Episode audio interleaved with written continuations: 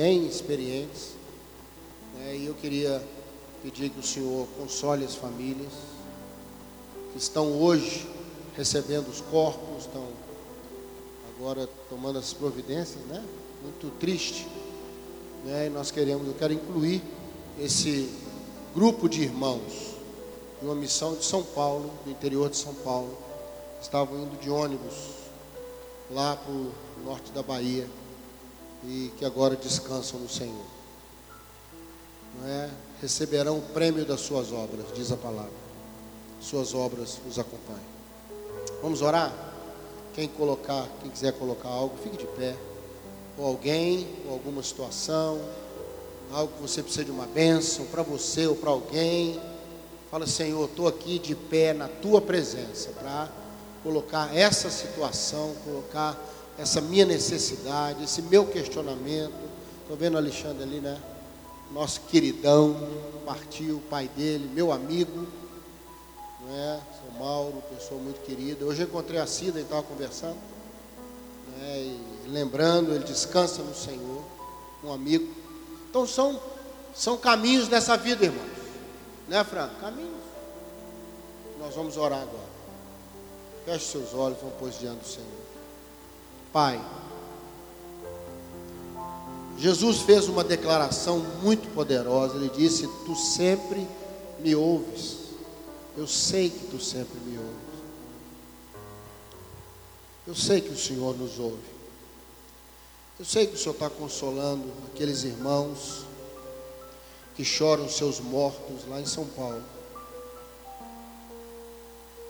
Estavam indo para um trabalho evangelístico na cidade de Exu, um impacto de evangelismo. Seu pastor que os liderava hoje está nos braços do seu amado, juntamente com mais três obreiros, obreiras, missionários e tantos outros que estão hoje, ó Deus, estado grave lá no hospital. Da mesma maneira, cada um que está de pé agora está colocando diante do Senhor sua dor, sua alegria, sua necessidade, seus pedidos, suas perguntas, sua dor, sua saudade. Ó Deus, que, que bom a gente poder orar a um Deus vivo. Uma pessoa que sabe das nossas fraquezas, diz Hebreus. Se identifica com a nossa dor. Um dos títulos do Messias, do Cristo amado nosso, é homem de dores, que sabe o que é padecer homem de dores. Tão sensível que um dia vai enxugar dos nossos olhos toda lágrima. Muito obrigado, Senhor. Fala o nosso coração nessa noite. Saiamos daqui revigorados pela tua palavra, provocados pelo Evangelho. É pela tua graça, pela tua misericórdia que pregamos, e é pela tua graça e misericórdia que os irmãos ouvem. Muito obrigado, Senhor. Recebe esse momento de intercessão, no nome de Jesus. Amém, amém. Vamos sentar. Se alguém tiver alguma oração respondida desse momento, depois me procura. Nós vamos começar a abrir esse espaço de uns cinco minutos para você compartilhar a resposta que Deus deu. Isso edifica os irmãos, isso fortalece quem está correndo ainda. Quando né, os africanos dizem que sozinho você vai mais rápido, mas acompanhado você vai mais longe. Né? Então a gente não quer, talvez, chegar tão rápido, a gente quer chegar mais longe. Então a história do outro, a bênção do outro, né, Marcos? Me leva a caminhar um pouco mais. Às vezes você está desanimando, aí vem o irmão e conta a experiência, mas peraí, então eu vou, eu vou insistir um pouquinho mais. Amém? Então se você tiver qualquer resposta, pastor, mas é uma coisa tão simples, eu estou sem graça, irmão, não existe nada simples quando a dor é da gente. Pode ser simples para os outros, para nós não. Para nós tem muita importância. Deus, Deus olha cada um, cada um. O zoom de Deus é sensacional, né? Sete bilhões e meio de pessoas e Deus conhece cada um. Que coisa louca isso, hein? Né, Tony? Que, que olhar, que, que precisão, que, que capacidade. Então vamos confiar nisso, amém? Então, se você quiser compartilhar alguma coisa, me procure, fale comigo e depois você fala para todo mundo, né? E nós vamos caminhando. Mateus capítulo 1, verso 18. Eu queria compartilhar com você algo hoje que tem me abençoado muito, que é a logística do céu. Irmão, não sei se você sabe, às vezes a logística para cercar um propósito de Deus para a sua vida, trabalhando em volta, trabalhando nas consequências, todo o propósito de Deus produz consequências. Um chamado de Deus muda toda a história da pessoa, não é verdade? Um momento que ela está vivendo, um propósito de Deus. Olha o propósito de Deus para levar José para o Egito, para ele poder preservar a família de Israel. Olha a logística que foi, irmão. É ou não é? Todo aquele movimento do céu leva José, os irmãos não gostam, se joga na cova, e da cova vai para a casa de Potifar, e passa os midianitas, e vai para a prisão. Olha que logística. Até chegar no propósito. Deus tem propósito para a sua vida. Você crê nisso? Deus pensa em você. Deus tem propósito para a sua casa. Senão essa vida, irmão, só sobreviver. Só sobreviver. Lá em Eclesiastes, o sábio, num momento assim de reflexão, falou assim: será que tem diferença do ser humano para o animal quando não há propósito? Será que tem diferença? Ele vai viver, vai lutar. É o que eu falo com você: a gazela e o leopardo têm que correr todo dia. Um para não ser comido e o outro para não morrer de fome. todo mundo tem que correr todo dia. Mas quando Deus chegou para Maria, e falou: Olha, nascerá de ti aquele que vai mudar o mundo. Irmãos, que propósito extraordinário quando a gente se torna canal para o céu mudar alguma coisa nesse mundo. Amém? Que coisa impressionante. O maior propósito, o maior desafio na Ná foi como o Messias será introduzido como que ele vai entrar na realidade humana? Como que, através de quê? E foi através de Maria. Foi o propósito. O propósito do Senhor. Graças a Deus que ela aceitou o propósito, falou: está aqui a tua serva, faça em mim conforme a tua vontade. Graças a Deus, não houve resistência ao propósito. Mas irmãos, o que Deus teve que trabalhar em volta, porque ela era noiva, de um homem sério em Israel e ficou grávida, noiva dele. E a lei dizia que em uma situação dessa, a moça tinha que ser apedrejada fora da cidade pelos anciãos, que era vergonha. O propósito, às vezes, ele tem que enfrentar situações que estão ali. O que Deus tem para a sua vida hoje, o que Deus tem para através da sua vida hoje, às vezes vai ter que enfrentar uma série de situações em volta que são complicadas. A gente não consegue viver isolado das coisas, concorda comigo ou não? A gente está perto de alguém, que está ligado com alguém, tem uma situação que está dentro da outra. Se você mexer aqui, mexeu lá, não tem jeito. É ou não é? Eu não me esqueço de um rapaz dando entrevista e ele falou: Olha, eu cheiro cocaína sozinho, dentro do apartamento que eu moro sozinho, e eu compro a cocaína com o meu dinheiro que eu trabalho. Ninguém tem nada com isso. Gente, ele esquece que ele tem uma família que está sofrendo por causa da situação dele. Ele esquece que os vizinhos correm perigo porque ele pode ficar alterado com a droga e causar uma tragédia. Ele esquece que tem, tem vida em torno dele. Irmãos, e à medida que a gente vai caminhando na vida, a gente agrega pessoas, a gente agrega situações, a gente agrega história, a gente agrega história dos outros, a gente vive situações complicadas em volta. O problema muitas vezes não é o que Deus tem para mim ou através de mim, é o que está em torno. Por isso eu quero abençoar você hoje à noite, dizer que Deus está ciente disso. Amém? Deus está sabendo. Deus está sabendo. Que apesar desse momento que você está vivendo, da sinceridade do seu coração, do que Deus quer fazer, Ele sabe que em volta tem algumas coisas que Ele precisa ajudar a gente nas consequências disso.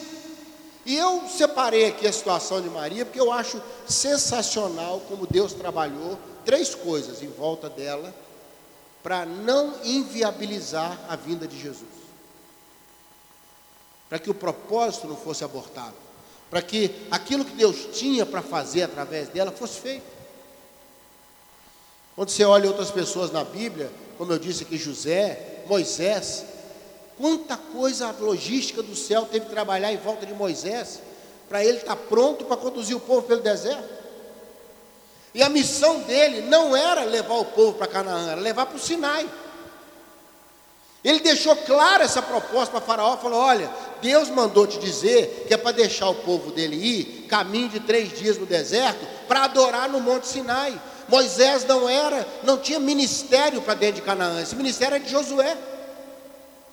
Não é verdade? Então, ele conduziu, levou o povo até o Sinai, ele trouxe a lei de Deus, né? trouxe os mandamentos, ele deu a Israel uma identidade, ele preparou Josué, ele fez o trabalho dele. Ficou meio tentado assim a querer ir mais para frente, deixa eu entrar na terra. Falou, não, você já, você já mostrou que o seu lugar é no deserto. Você funciona bem no deserto. Se você quer ir além do que eu tenho para você, você se enrola. E Deus falou com ele: fala para a rocha. Ele bateu na rocha. Deus fala: quando você quer ir além da área que eu tenho para você, você começa a, a, querer fazer um pouquinho mais. Então o Senhor trabalhou Moisés, Moisés não era, Moisés não foi tirado para ir para Canaã, mas para Midian, para um lugar onde Deus falaria com ele. Um pregador disse que quando Moisés viu aquela sarça que queimava rapidinho, ele via ele mesmo. Irmão, Moisés queimava numa velocidade. Hein? Olha, ele viu um egípcio abusando de um judeu. Foi não foi? A Bíblia não conta isso? Viu, estava lá abusando. Aí ele queimou, queimou. Ele era sarça. Ele queimou, queimou. Separou a briga, matou o egípcio e enterrou o egípcio. Ele era assim, né? Moisés queimava rapidinho. Aí quando ele viu a sarça, que não se queimava, não se queimava. Ele falou, gente, que coisa diferente. Aí Deus falou assim: tira a sandália dos seus pés, que eu agora vou santificar essa sarça, e você dentro, e você vai ser como essa sarça. Você vai permanecer agora produzindo, queimando. Você não vai ser essa rapidez que resolve as coisas. E Moisés não tinha muito problema em resolver as coisas rápido, não. Viu? Ah, Moisés era o homem mais manso sobre a terra. Não, não confunda mansidão. Né? Era assim, era uma pessoa tratável, era uma pessoa assim que sabia controlar suas emoções, não sei o quê, mas o homem que amava. Isso foi depois que Deus foi trabalhando a vida dele. Foi depois que Deus foi trabalhando. Deus trabalhou Moisés, Deus quer trabalhar a gente. O problema não é o propósito, o problema não é o que Deus tem para a sua vida, o problema não é o que Deus tem através da sua vida, o problema é que em volta tem situações que Deus precisa trabalhar. E aqui eu vejo Deus fazendo três coisas muito legais. A primeira está aí, não é? Aí Mateus narra, depois nós vamos para Lucas, que conta a história melhor, que eu quero passar para você. Ela achou-se concebida pelo Espírito Santo. A menina ficou grávida. Põe aí o verso 19 para nós, querido. Ficou grávida. E aí José, sendo justo, não a queria infamar, intentou deixá-la secretamente. Falou: olha, eu vou devolver ela secretamente para o pai dela. Não é? Porque senão eles vão matar ela pedrada. E ele amava. Ele falou: ó, ela se enrolou, esse filho não é meu, mas eu vou poupá-la. Ele fez um plano. Ele, ele teve uma ideia, não teve? uma ideia boa, eu vou cuidar dela, eu vou. Aí o que, que Deus faz? Põe aí o verso 20. Aí pensando ele nisso, já estava arquitetando isso, aí o anjo veio e falou: José, presta atenção, esquece seu plano, esquece. Não tenha medo de receber Maria, ela é tua mulher. O que está sendo gerado nela é do Espírito Santo. Se tem uma coisa que Deus precisa fazer, irmãos, o propósito dele não desqualificar a nossa vida, é abortar nossas boas ideias. Amém? Estou falando de ideia ruim, não. Né? Ideia ruim, não precisa Deus abortar, não, que a gente mesmo estraga tudo, né? Eu estou falando aquela ideia boa que Deus fala, olha, a ideia não é ruim não, mas não cabe agora, vai ferir o propósito. Se José devolve ela para a casa do pai, como é que ia funcionar isso? Como é que ia seguir a história, né? Então Deus, quando Ele quer manter o propósito, muitas vezes Ele vai interferir nos nossos projetos, Ele vai mudar nossas ideias, Ele vai quebrar nossos bons conceitos, Ele vai virar e falar: olha, muito legal, sua ideia é muito boa, mas não vai ser feito. Não é desse jeito. Porque nossas boas intenções, nossos bons projetos, muitas vezes interferem no propósito de Deus para a nossa vida. Recebe isso aí? Então, se Deus começar a mexer nas suas ideias, fique em paz. A logística de Deus está trabalhando para proteger o que Deus quer fazer na sua vida e o que Deus quer fazer através da sua vida. E sempre são boas ideias. Que, que homem íntegro, que homem correto, que homem assim, especial. Falou: olha, eu vou, eu vou pensar mais nela do que em mim. Eu vou proteger Vou. Ela era uma, praticamente uma criança quando estava desposada dele, 13, 14 anos. Ele já era mais velho. Ele falou: não, eu não, eu não tenho coragem de deixar a vida dela encerrar agora. Não é? E ele, num ato de renúncia de amor, que coisa linda, gente. Deus falou: lindo, lindo, lindo, mas não. não.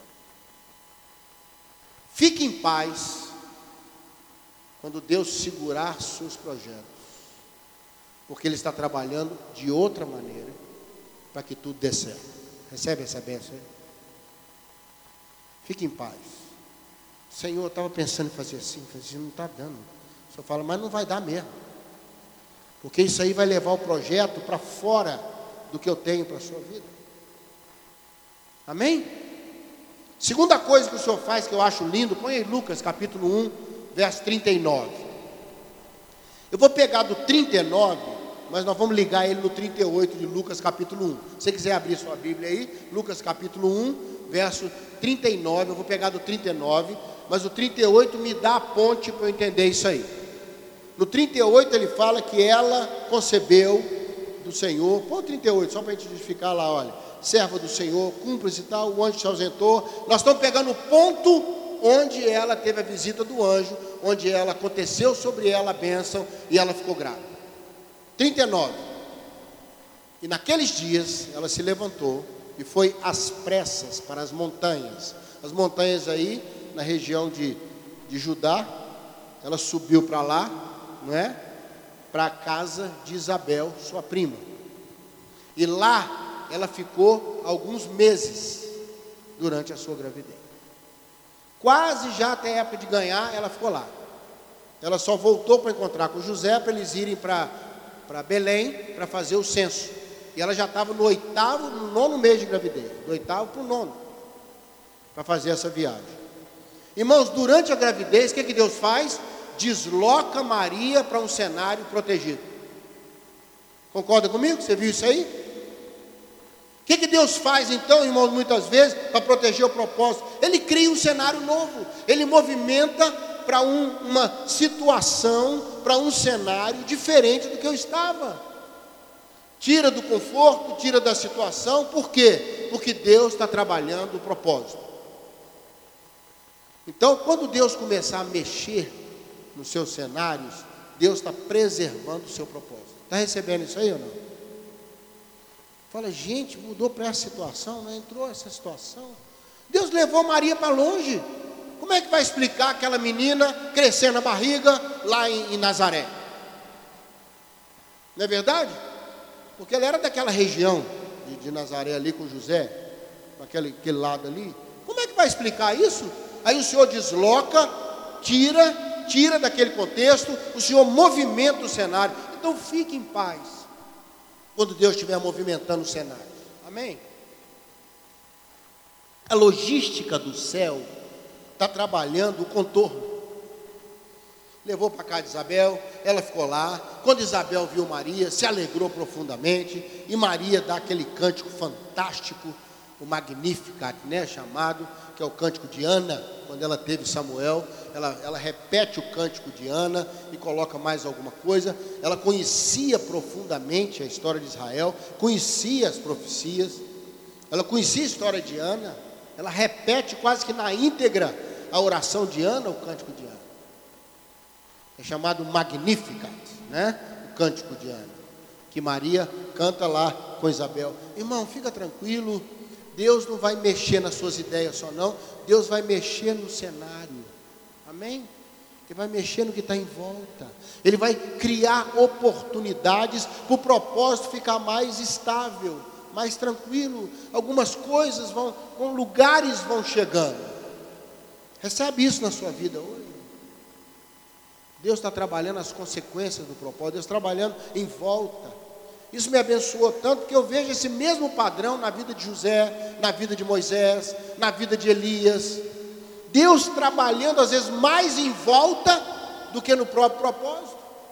Deus trabalhando mais as situações do que o próprio propósito.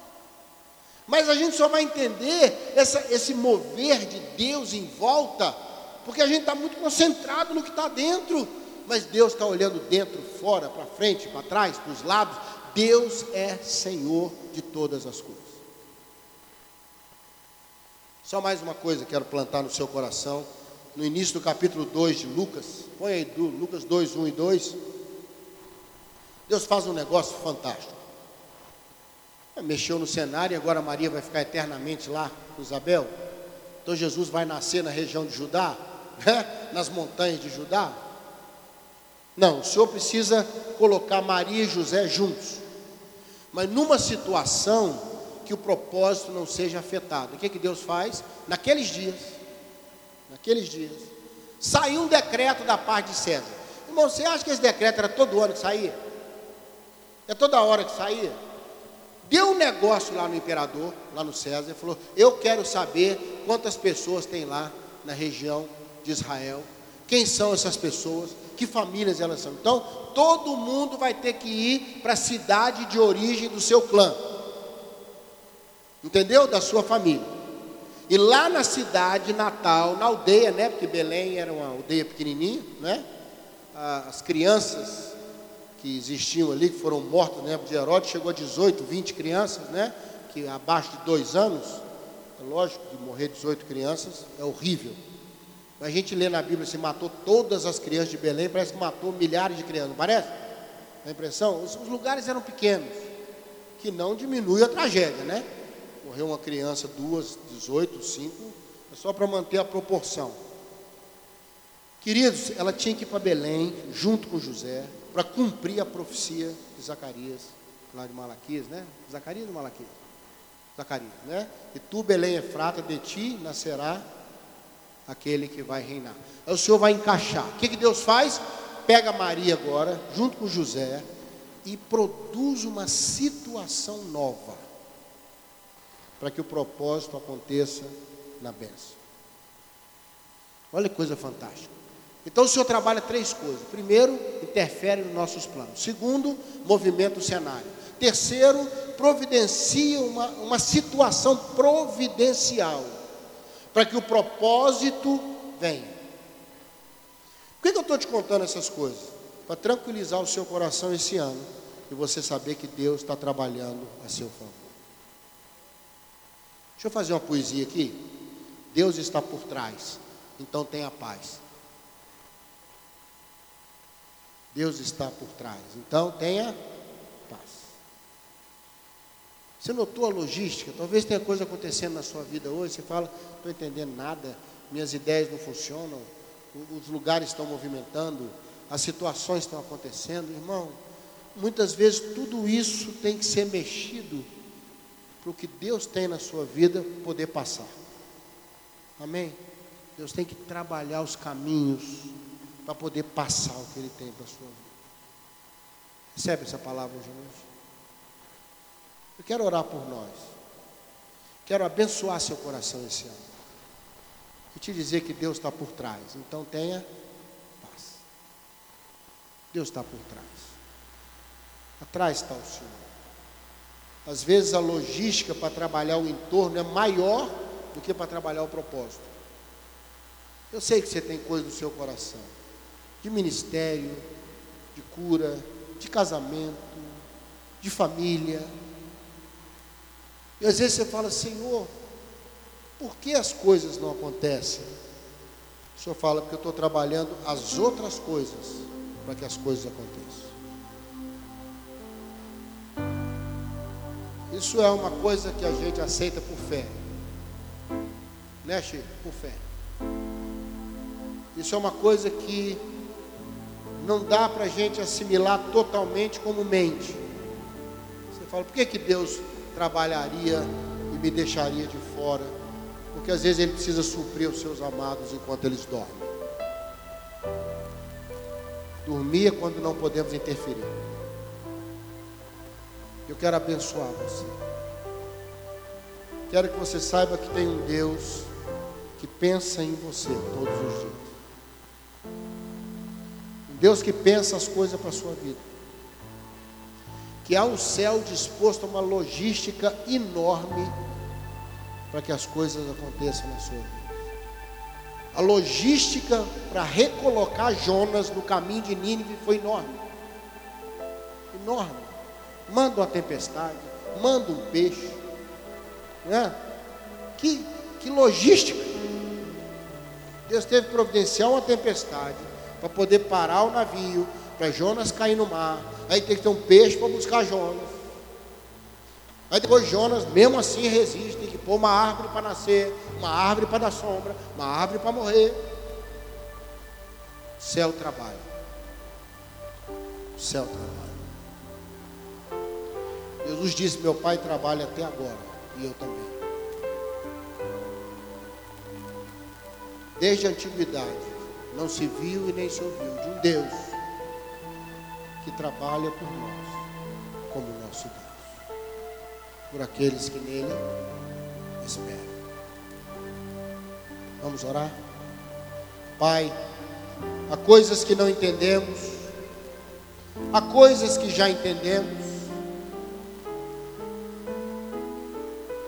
há coisas, ó Deus, que trabalho dos céus é um pouco complicado para nós. Eu, eu fico pensando José no meio de todo aquele turbilhão.